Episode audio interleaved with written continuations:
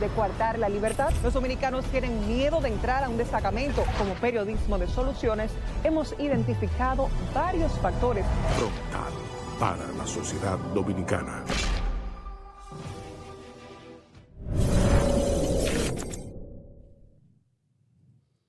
Gracias por estar con nosotros en una nueva entrega de este podcast sobre la noticia. En el día de hoy estamos con ustedes para llevarle todas las informaciones acontecidas hasta este momento y un poquito más de lo que se anuncia, ¿verdad? Estamos con ustedes, Laura y Lamar y Oli. ¿Qué tal, chicas? Bienvenidos a todos aquí.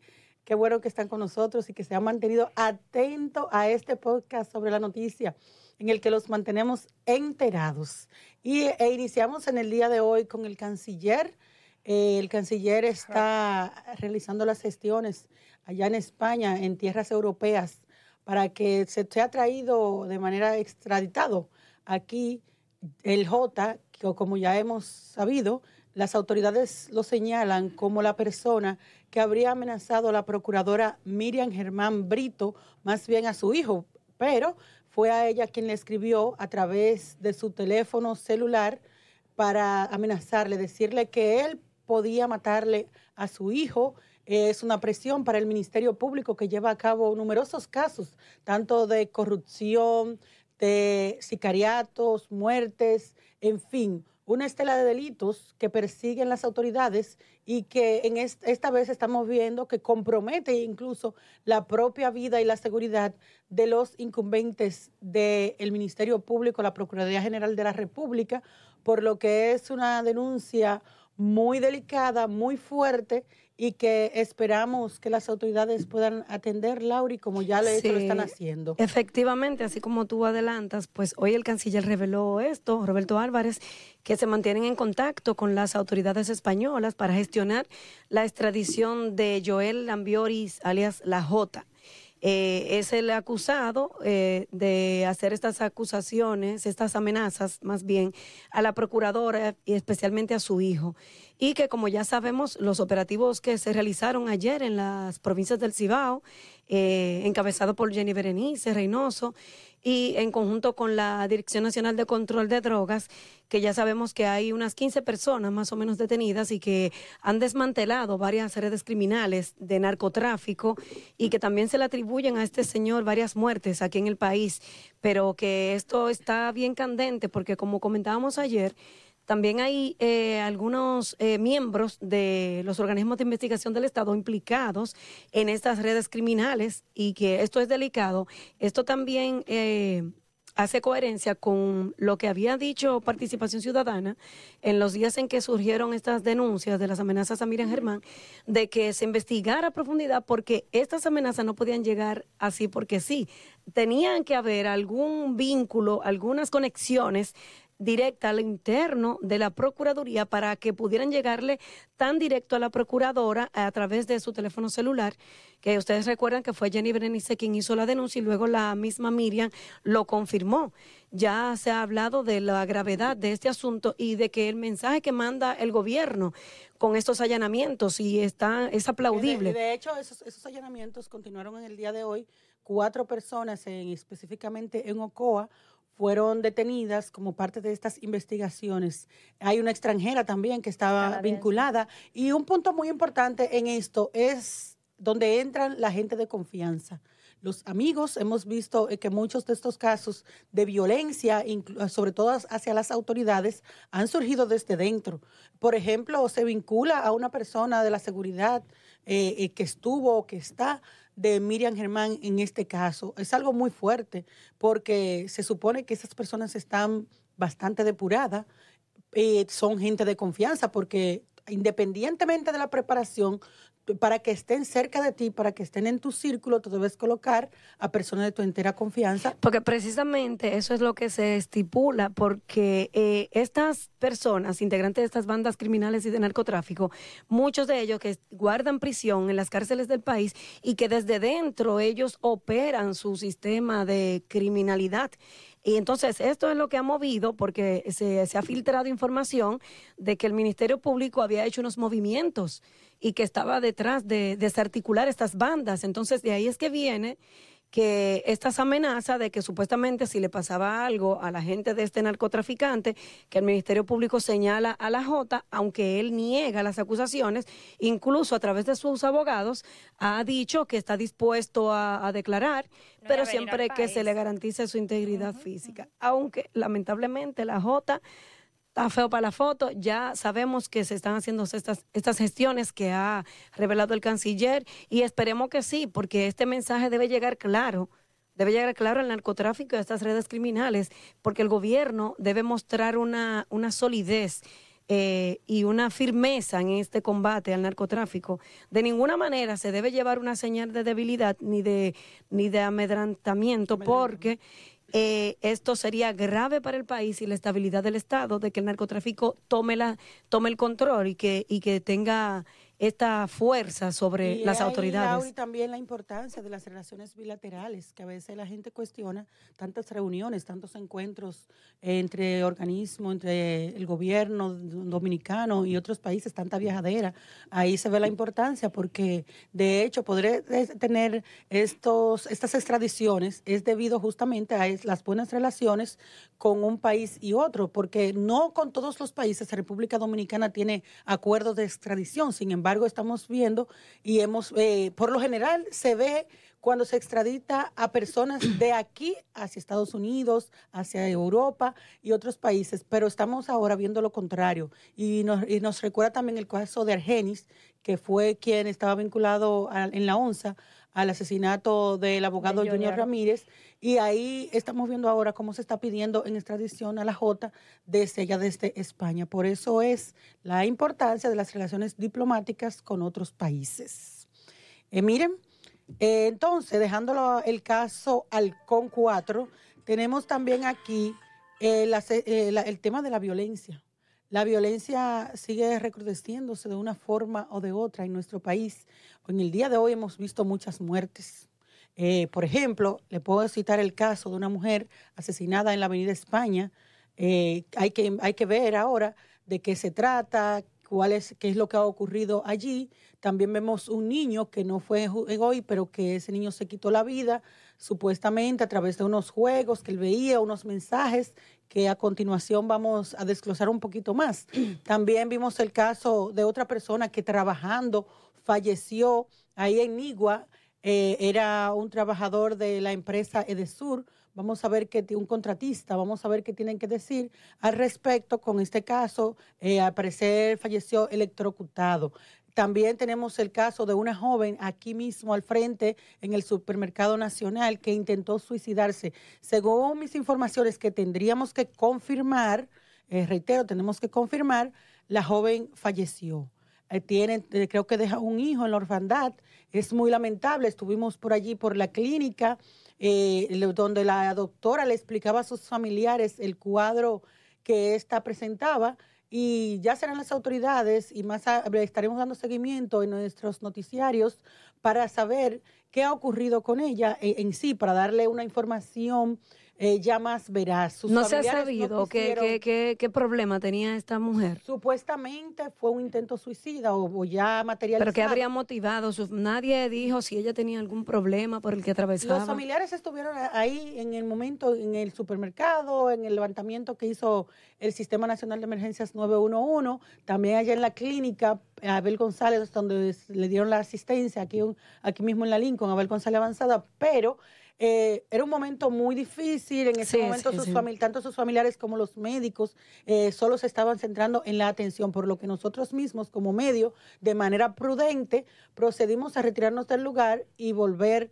a ver qué ha pasado en este caso, pero es muy lamentable. Es una persona Es bastante lamentable. Tú sabes que la salud mental, y eso lo hemos dicho muchas veces aquí, señora, hay que prestar atención especial a esto. Mucha gente está pasando por muchísimos problemas traumas, eh, post pandemia, problemas familiares, lo que sea, y quizás uno no, esa gente no sabe cómo lidiar con esas situaciones.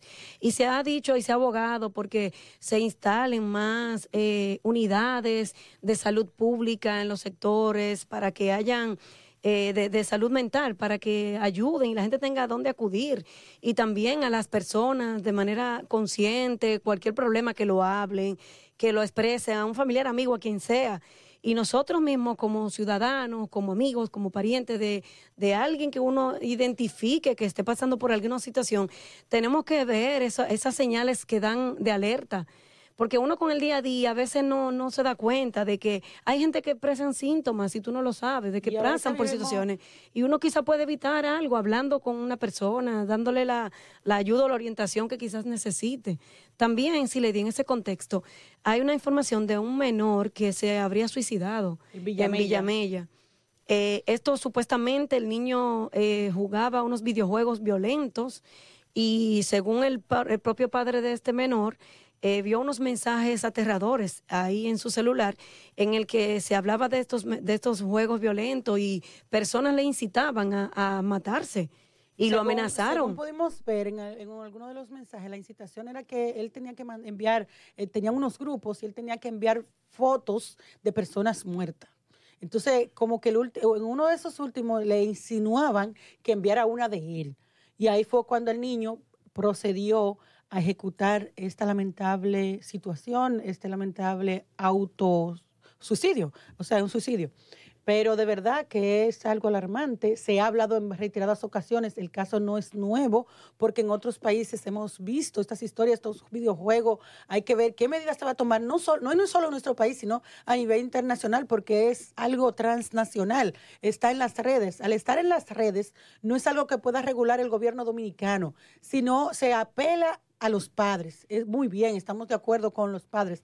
Pero ¿cuál es el tema? Los padres están trabajando, no lo estamos justificando tampoco, pero un padre, tú, yo, no tenemos quizás el tiempo para ver todo lo que nuestros hijos ven, porque ellos eh, estamos ahí, tenemos que hacer, trabajar, tener otros cuidados de ellos mismos, porque un padre siempre quiere lo mejor para su hijo. Y en ese caso, ellos tienen los videojuegos, por lo que nosotros entendemos que aparte de lo que un padre, una madre puede hacer, se necesita de la colaboración de esas mismas gente que crean esos juegos, los mismos que es creadores de las propias redes sociales, y todo lo que tiene que ver con el Internet, lo quienes dominan esto, deben tomar algún tipo de control, ya sea para que esto no llegue a los niños o para que esas insinuaciones no estén dentro de la propia red. Eso es, es un problema, controlar esto, porque que en las redes hay muchísimos mundos oscuros y violentos y precisamente para eso es que crean este tipo de plataformas algunos y se lucran de estas de estas cosas horribles. Eh, los padres, como tú bien señalas, sí tienen que, tenemos que tener más supervisión, más control de, de, lo que los hijos, nuestros hijos ven en las redes sociales. Hay unos controles parentales, pero de todos modos se filtran, se filtran muchas cosas. Pero la cosa está tan fuerte, tú no has visto como niños, hemos visto muchísimos videos de, de niños que incluso golpean a sus propios padres. Vimos uno que el otro día tenía un arma para darle a su mamá y le dio, y le dio trompone hasta el punto que la madre tuvo que entregarle eh, la tablet o el celular, lo que él no, eso, eso es grave, señora. Hay que ver como nosotros mismos como padres y también, como tú dices, ver cómo se regula de alguna forma que se limiten eh, estos tipos de, contenidos a través de, estos dispositivos. Y precisamente hablando de muertes y, de informaciones lamentables, eh, creo que es preciso extenderle nuestras condolencias a nuestro compañero Fonso, quien perdió a su madre en el día de hoy. Ramón eh, Alfonso Alvarado. Eh, para ti toda nuestra solidaridad, eh, tus compañeros de Noticias RNN, cualquier cosa que necesites, creo que estamos a disposición. Y nada, que Dios le dé la fortaleza tanto a ti como a tu familia para que puedan pasar este momento tan amargo que creo que a todos en algún momento de la vida nos va a tocar, pero siempre lo queremos posponer. Nadie se está esperando perder a su madre esa persona tan importante en la vida de, todos nosotros. Alfonso es, el encargado de un editor de aquí, porque a veces solo nos ven a nosotros, pero el trabajo es un grupo, es de equipo. Entonces Alfonso es una de esas personas que siempre está dispuesta y de cooperarle a uno y decirle, mira, cuidado, que esa noticia te quede bien, mira. Entonces es un, realmente es un compañero eficiente aquí con nosotros, por lo que nosotros queremos reiterarle esa salutación, ese abrazo, aún a la lejanía y esas condolencias a él y su familia. Es así, aunque ya la mayoría de nosotros se ha comunicado directamente con él, pero en nombre de todo el equipo, como bien señala Petra, pues eh, nuestras condolencias para ti, Alfonso, y tu familia. Es una pérdida que no hay palabras de aliento, pero que sabemos que, ¿verdad? Los que somos creyentes en el Señor, eh, sabemos que pueden encontrar la fortaleza y esperemos que sí. Eh, lamentablemente es así, nuestros padres, eh, según verdad la naturaleza, eh, están supuestos a irse primero que nosotros y esto es algo que nadie quiere, pero que hay que enfrentar. Bueno, vamos a una pausa y retornamos a hablarle sobre lo que está ocurriendo en migración. Ahí hay muchas situaciones, así que vamos a la pausa y al retorno más.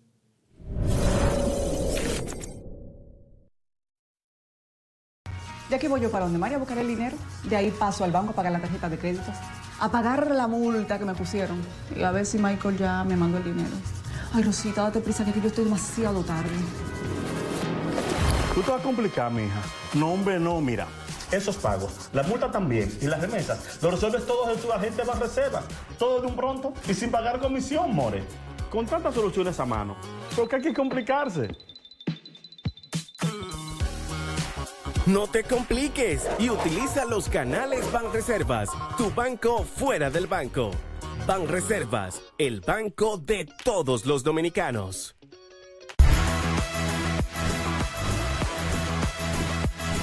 El espectáculo ya tiene nombre. Sintoniza a las 10 de la noche la emisión estelar de Noticias RNN y entérate de todo lo que acontece de la mano de Ivonne Núñez.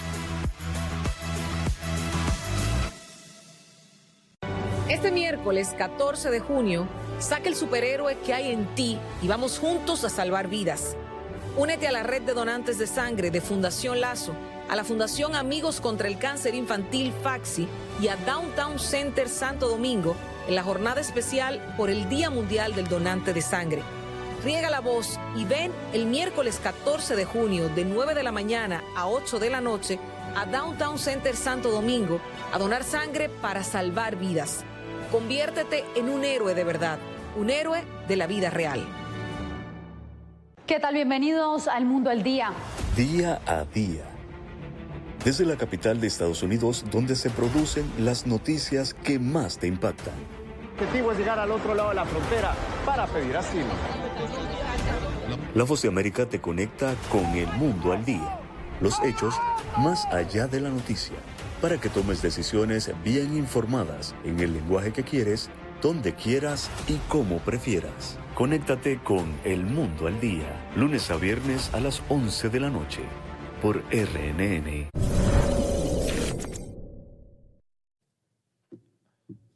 Bien, señores, estamos de vuelta en este podcast sobre la noticia de RNN.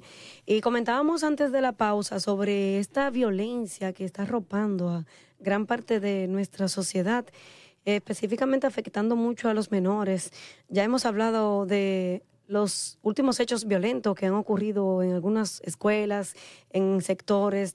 Hoy, bueno, ya tocamos este tema de la salud mental. Una señora trató de suicidarse aquí en el Supermercado Nacional, que todavía no hemos confirmado su fallecimiento, pero que estamos en ese proceso.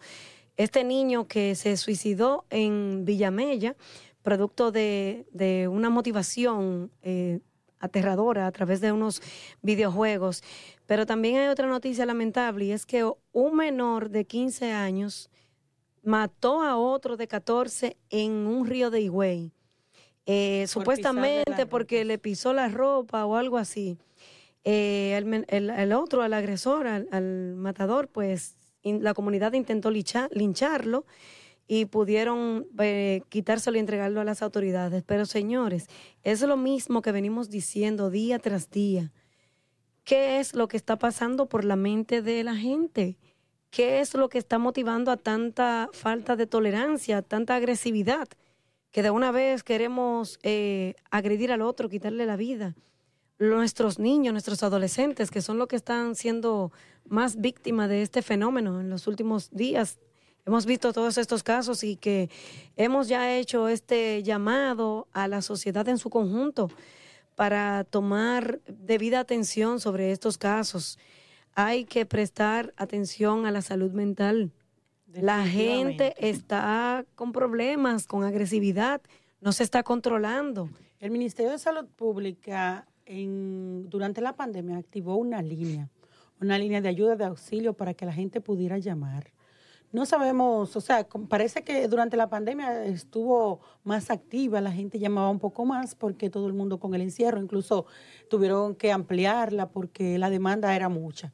Ahora no sabemos qué es lo que está pasando. Nosotros también hemos visto el Servicio Nacional de Salud eh, tomó iniciativas de realizar varios nombramientos de psicólogos y personas vinculadas al área de salud mental en los hospitales e incluso en las propias UNAD, que son los centros de atención primaria, y por, eh, siempre vemos también al Colegio de Psicólogos y las demás entidades de los psiquiatras que hablan de que se necesita mayor personal en los centros de salud en sentido general para tratar las enfermedades mentales que se agudizaron con la pandemia del COVID-19.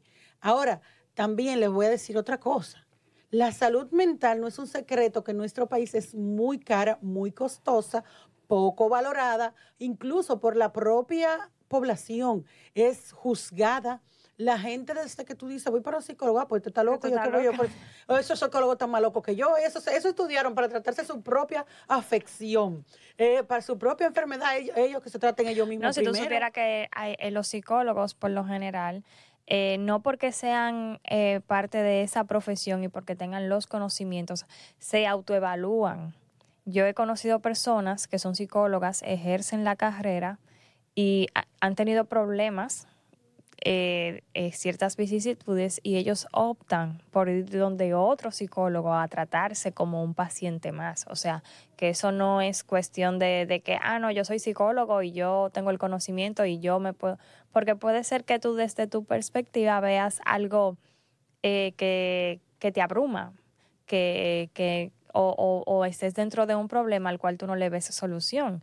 Pero puede que llegue otra persona que sí te pueda orientar y ya, ya es algo totalmente diferente. O sea, tú no te puedes encerrar. No, no, una persona común y tampoco un profesional se puede encerrar en que puede resolver solo sus problemas, porque muchas veces sí necesitamos la atención de un profesional. Sí, yo creo que los psicólogos hacen esto temporalmente, porque por los propios casos que ellos tratan, esto les afecta a ellos, no, aunque creamos que no.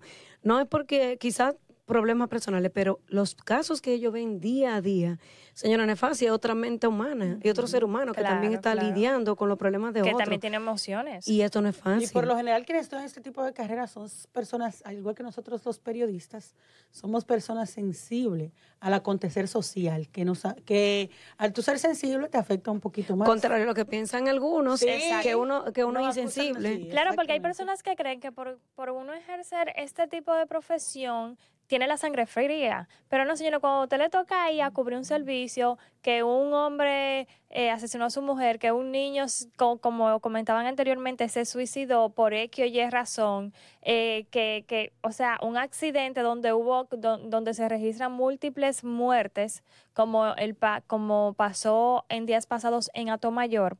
Señores, son cosas que pegan duro y aunque uno trata de hacer el trabajo y salir adelante y montar una historia apegándose a la empatía de los familiares, eso también le apega emocionalmente a uno porque uno tiene familia, uno tiene amigos y, y que vaya una persona cruzando una calle y venga un camión y le atropelle o un carro, tú te imaginas, coño, pero esa puede ser mi hermana, esa puede ser mi sobrina, esa puede ser una amiga de infancia. Entonces, uno también se pone en el lugar de los demás. Sí, porque es eso. Nosotros también deberíamos tener una, unos chequeos eh, periódicamente. O, pero vienta uno que vienta uno para como para todo lo que uno ve. Psicólogos, psiquiatras, dicen que los psiquiatras aprenden a hacer igual, la, la gente hasta lo critica. Los militares, policías, Ministerio Público. Esa gente tiene que ver con situaciones muy crudas, incluso más de cerca. Eh, uno la ve porque no es lo mismo que tú verla por la televisión, que nosotros tapamos muchísimas cosas aquí para que la gente no le llegue tan, cruda la propia sangre, la, la, misma situación en la que están. No, para proteger la dignidad de muchas víctimas. También, o sea. Y para cumplir la ley, porque por ley eso está prohibido. Pero no es fácil, señores. Nosotros, si uno se pone a hacer anécdotas de casos que han impactado a uno, mira, son muchos son muchos casos que han dejado a uno, a veces uno se queda y yo no sé de dónde uno saca esa fuerza y esa habilidad para uno poder hacer el trabajo y, que eso emocionalmente, tú como que te, te bloquea una parte de tu cerebro, resuelve y después entonces que Pero tú al final, no sé si les pasa a ustedes que cuando llegas a su casa en la noche, tú como que comienzas a pensar todo eso. Incluso cuando tú vas al lugar, tú Señora, de pesadilla uno tiene. Y tú, comienzas, y tú comienzas a llamar a tu casa. Sí, Mire, pasó esto y esto, cuídense con esto. Y la familia acusa a uno hasta de paranoia. Y uno después ya no quiere salir, no quiere hacer ciertas cosas porque uno entiende que de esa forma está cuidando a su familia. Y, la gente cree que es fácil. A veces critican ah, que el periodista, que entrevistando a una gente, señora, no, es fácil. Nosotros tenemos que quedarnos fríamente ahí para ver cómo podemos entrevistar a esa persona pero también eh, sufriendo eso porque uno es humano, uno tiene hijos y uno ve cuando pasan estos casos. Mira eso del niño de, de los alcarrizos que lo mataron a machetazos.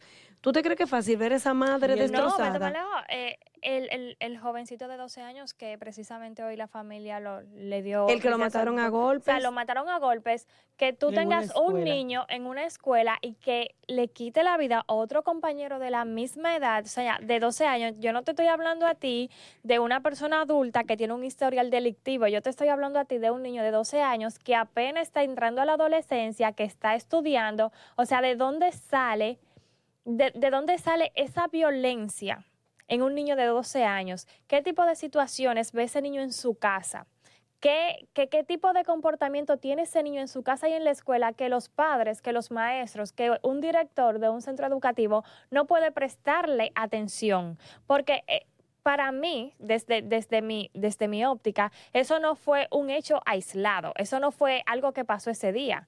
para mí ese han pasado niño... Otros casos. Han pasado otros casos y para mí ese niño puede contar con un historial de violencia. Porque, o sea, no, y que ayer hablábamos con el abogado Amadeo Peralta sobre las sanciones legales para este niño, pero no es solamente eso, aparte de que no hay, eh, que lo que se estipula son como terapias y eso, ese niño también es una víctima del sistema, hay que ver cómo se formó. y esa familia también, también está pasando por esta desgracia la familia del, del, niño agresor. O sea que ¿Tú te crees que es fácil tú tener un hijo que, que es responsable de haber matado a otro. Muerte. No, y ese niño al final, en su, en su mente, nadie, oye, nadie quiere matar a nadie.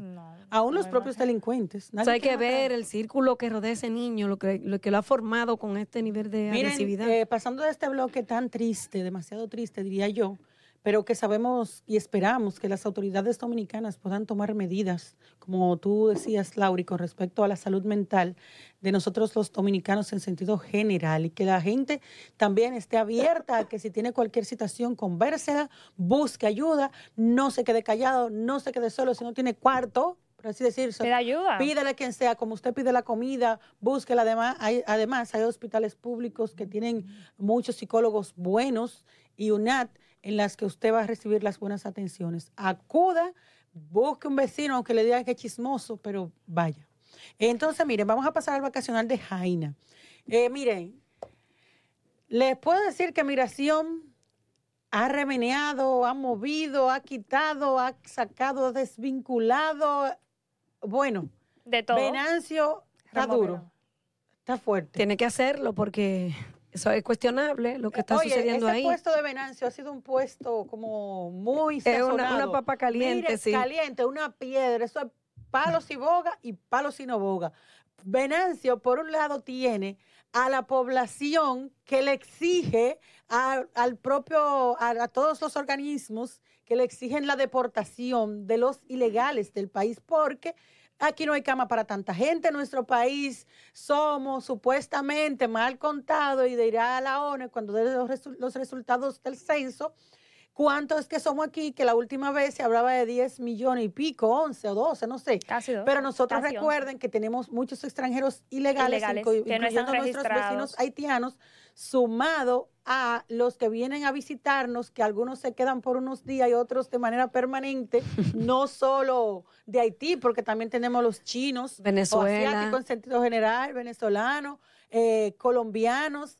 Tenemos, eh, nosotros somos una real agencia migratoria o no, una casa de acogida. Una casa de acogida. Aquí se recibe a todo el región. mundo Aquí no tenemos, aquí realmente no hacemos diferencia con nadie. Aquí todo el que venga es bien tratado, nosotros somos gente cariñosa, pero no hay cama para tanta Pero hay que cumplir las leyes migratorias. Ah, entiendes, exacto, porque qué, perdón, Lauri, le, cumplir esas leyes migratorias le da la oportunidad a las autoridades de poder organizar incluso la producción de alimentos para tanto para dominicanos como para extranjeros, porque tú dices, ustedes saben que las cosechas se planifican.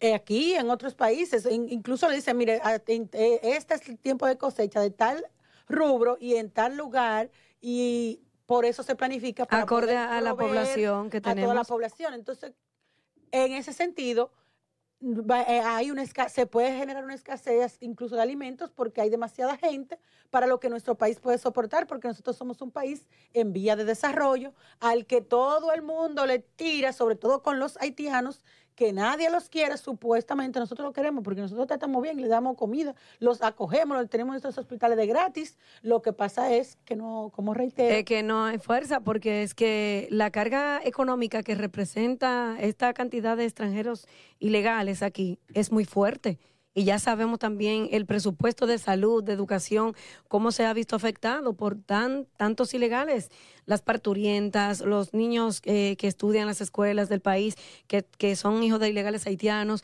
y la propia, el comercio informal, que mucho, mucho de ellos es por haitianos, que está compuesto. Y, y, tratando el tema de, migración, como decía eh, la joven aquí, Sidelis, eh, eh, que ella, habla, ella hablaba de que migración es una papa caliente, que es entidad y, y demás. Lo, eh, lo que pasó fue que ayer eh, esa entidad, Venancio Álvarez, emitió... Venancio Alcántara. Alcántara, perdón. Emitió un comunicado diciendo o, informando sobre el traslado de, de diverso de un grupo de el traslado no desvinculación, desvinculación. para que la gente entienda cancelación que ahora le está diciendo uno que, que desvinculación usted no lo cancelaron usted lo, lo cancelaron usted no vuelve por ahí aunque usted como son policías y militares a los policías y militares lo, lo mandan para su lugar o sea para si usted es policía usted va para la policía si usted es guardia usted va para lo la sacaron de la institución la, lo sacaron de la no, institución usted lo votaron de ahí mientras se investiga el caso. No se ha dicho por qué fue. Di, que por solamente, solamente cita la nota de prensa supuestas irregularidades en el, en el ejercicio de sus funciones, pero no especifican. De acuerdo con el documento, dicen que dentro de, los desvinculados de esa institución está el encargado de seguridad y su ayudante, el encargado de inteligencia, así como 10 militares más que prestaban servicio en ese recinto. Eh, también, bueno, como ya dijeron, eh, habla de, desvinculación de la nómina y despachado a sus respectivas Pero es que hay denuncia de que esta gente estaba cobrando entre 10 y 15 mil pesos a, cada haitiano por que lo agarraban para soltarlo. Pues. Entonces, dime tú, el trabajo tan, del esfuerzo que han hecho las autoridades por esta eh, regulación migratoria y las deportaciones que hemos sido bien criticados. Lauri, vamos a una pausa. Vamos para una pausa y volvemos con, eso. Sí, sí.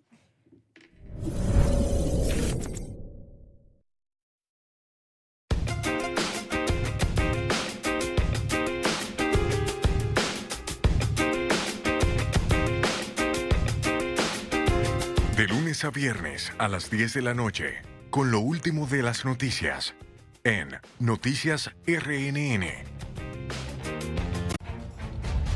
Reporta o denuncia todo lo que pase en tu comunidad o le suceda a tus vecinos y demás ciudadanos. Manda tus fotos, textos y videos a la línea de WhatsApp de Noticias RNN al 849-268-5705. Escríbenos y todo el mundo sabrá lo que dices reporta o denuncia.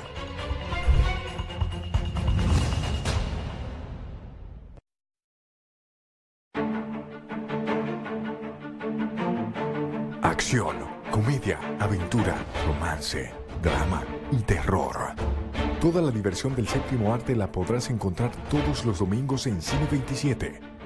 Películas que llevarán toda la emoción y diversión a tu pantalla Disfruta de la magia del cine todos los domingos a las 2 de la tarde y a las 12 de la medianoche en Cine 27, por aquí, RNN, Canal 27. Gracias por continuar con nosotros en esta sintonía del podcast sobre las noticias sobre la noticia de RNN. Hablamos, señores, de la situación en migración, específicamente el vacacional de Jaina y las cancelaciones que hizo el director de migración de un amplio grupo de empleados de, de, esta institución que se estaban dedicando a, a irregularidades. No se sabe, todavía no se ha dicho nada, Laura, no adelante El, que, el que lo canceló es porque... tu cosita, pero todavía no te adelanta. Oye, si a ti te cancelan... al comunicado que emitió la entidad. Oye, si lo canceló, Venancio tiene la, las informaciones. Sí, Él dijo rumores, fuertes rumores. Miren. Y, y, según están investigando. Por rumores tú no va a cancelar a nadie. Yo lo que espero es que también a esta gente le den de baja de las de los cuerpos que castrecen a lo que pertenecen. Eso se está investigando. Porque son militares hay una y policías. hay una comisión que está investigando todo eso. Miren, óigame lo que le voy a decir. Yo estuve ahí esta mañana y les puedo decir que yo nunca hubiese visto el vacación de Jaina tan activo. Ahí había muchos camiones, oye, decenas de camiones. Yo oh, pero y no van a estar activos. 15 minutos, 12, no pasan la mocha.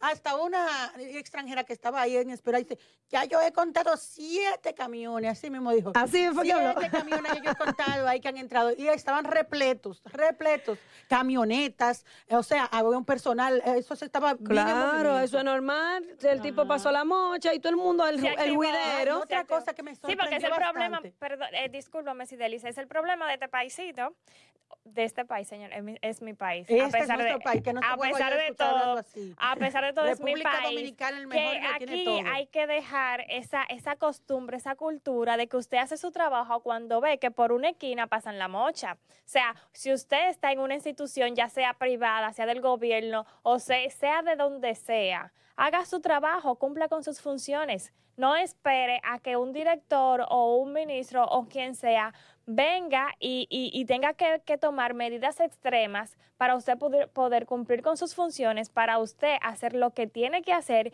y esas personas también que, tienen la mala costumbre de querer estar haciendo lo que, lo, que quieran y, estar rayando en, en acciones contra la ley, señores, manéjense.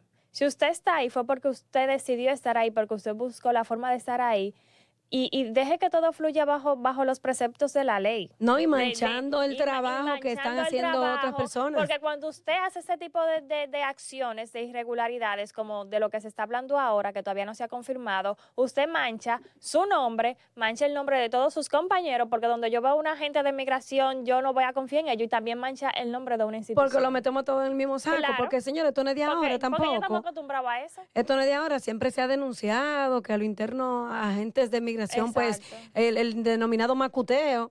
Y eso ha pasado, o sea, estuvo controlando hace un tiempo. Pero que por eso la gente iba exigiendo que la gente que entre aquí sea la gente que está legal, porque tampoco estamos el que está legal, que viene a ofrecer un servicio, un buen trabajo. Que, que, seguro paga sus impuestos. claro, bienvenido sea, porque tampoco nos podemos crucificar. No, porque no estamos crucificando esa parte. Estamos no, porque el que está legal está legal. Claro. Porque es como nosotros en otros países. puede venir aquí un asiático, un haitiano, un venezolano, puede venir aquí los chinos están calientes, por cierto, porque estamos hablando nada más de las dos cosas. Los chinos están encendidos porque los, empresarios están regados porque dicen que así mismo regados. Porque que los chinos. Porque, espérate, espérate, decir, porque, que, porque hay que explicar a la gente porque que la gente está incómoda aquí con los chinos. Yo no tengo nada en contra. Si Delis me mandó a callar. No, no, no, no, nunca tanto. Tampoco. En la idea. Pero, no, no, ya puede proseguir, pero hay que decirle a la gente porque es que los chinos están calientes aquí. Ellos constantemente, Trump tuvo problemas con ellos en Estados Unidos y aquí están hablando de que los chinos no pagan impuestos. Los, chinos tienen que a todo el mundo dejar que mate, porque señores, los, chinos, ah. los chinos han llegado aquí y están vendiendo muchas cosas. Se adueñaron de los picapollos, de la tienda. Usted va y se sulte, ¿verdad? Con dos mil pesos. Esas lámparas que antes vendían. Ah, porque se han dejado comer los caramelos los chinos. Porque los chinos tienen una estrategia que es vender mucho por poco. No, está bien. a la gente le gusta esa vaina. Está bien, mucho, poco, lo que sea, pero estamos hablando, señores, de un tema serio, de que ellos están generando riquezas están vendiendo Eso siempre se ha denunciado, que los chinos evaden. Nada al erario. Evaden el aporte fiscal. Muchísimas tiendas chinas que yo he visitado, y seguro ustedes también, no, no cobran con tarjeta de crédito. No, imposible. no, y otras te hacen un descuento, pero si tú pagas con la tarjeta, no, con tarjeta. No, muchos no tienen tarjeta, no, cobran con tarjeta de crédito. Es efectivo. Es efectivo. Y también el problema de los empleados, que, que, te, que, que, te votan antes de los tres meses. No, un maltrato laboral que eso tiene madre. No, aparte de eso. Maltrato. Oigan, otra cosa. Los empleados que los chinos están teniendo, que es un secreto a voces, son haitianos y venezolanos, porque exigen menos, porque no hay que ponerle la seguridad social. Además, hay muchos dominicanos que no lo justificamos, que le han resultado violentos, que le han dado sus pecos a los chinos. bueno, porque es que a, eso, a esos extranjeros que quizás son ilegales, algunos de los que ellos tienen contratado, ellos le pagan dos pesos y lo ponen a horas, a, extensas jornadas. Yo he sabido, señor, que los chinos ni siquiera te dan hora de comida ni nada. Y, esa gente, si no, par, par de minutos que tú te traigas la comida corriendo, que lo dicen muchísima gente que han sido empleados de ellos. ellos. ellos hacen sus, Y es una persecución en las tiendas, en la cosa, y si algo se rompe o se, se, lo cobran, se lo descuentan, lo que sea, no, no, no. Y a uno mismo como que... Que, le, que chequen eso las autoridades y que regulen bien ese comercio eh, de empresarios chinos. Es que lo que igual no es ventaja. El que está por la ley está bien. Y porque no es que tampoco estamos. Yo veo, yo veo, que muchos de ellos inician en un puentecito y tú lo ves que ya tienen unos edificios y compran la esquina completa, pues suelte los chelitos para acá, que de, de aquí es que usted se está lucrando. Y mucho bien, mira, ya los, que vienen aquí siempre tienen muchos muchachitos, muchos niños eh, que son inteligentes, siempre tienen Se reproduce mucho. Pero volviendo a migración, señores, muy bien esta, estas acciones que ha tomado el director de esta institución. Esperemos que eso se mantenga, que no sea solamente de que ahora por, por un bulto. y Petra, nos quedan dos minutos. En esos dos minutos tenemos que decir que la Comisión de la Cámara de Cuentas... A uno lo limitan aquí. le dieron 15 días más de plazo. Yo espero que...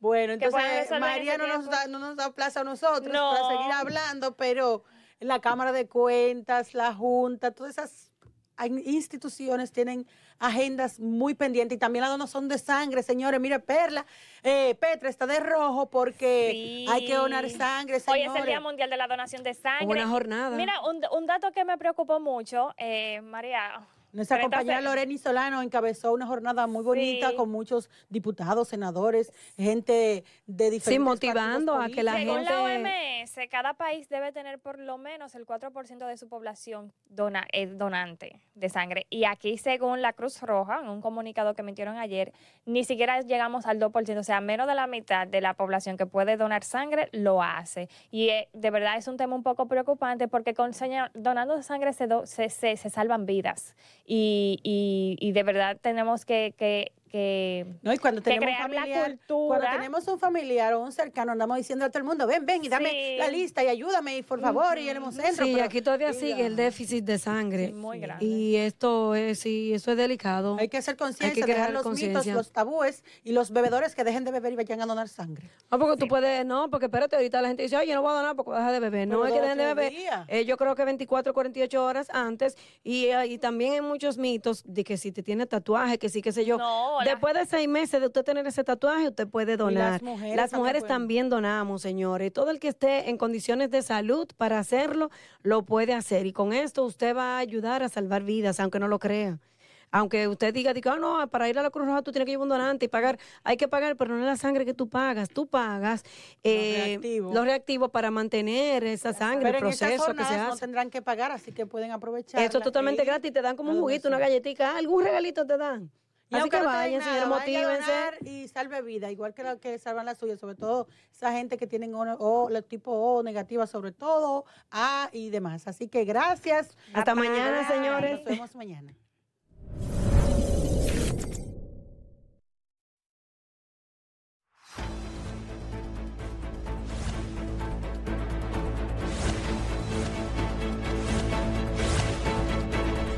Red Nacional de Noticias. Canal 27, alta definición.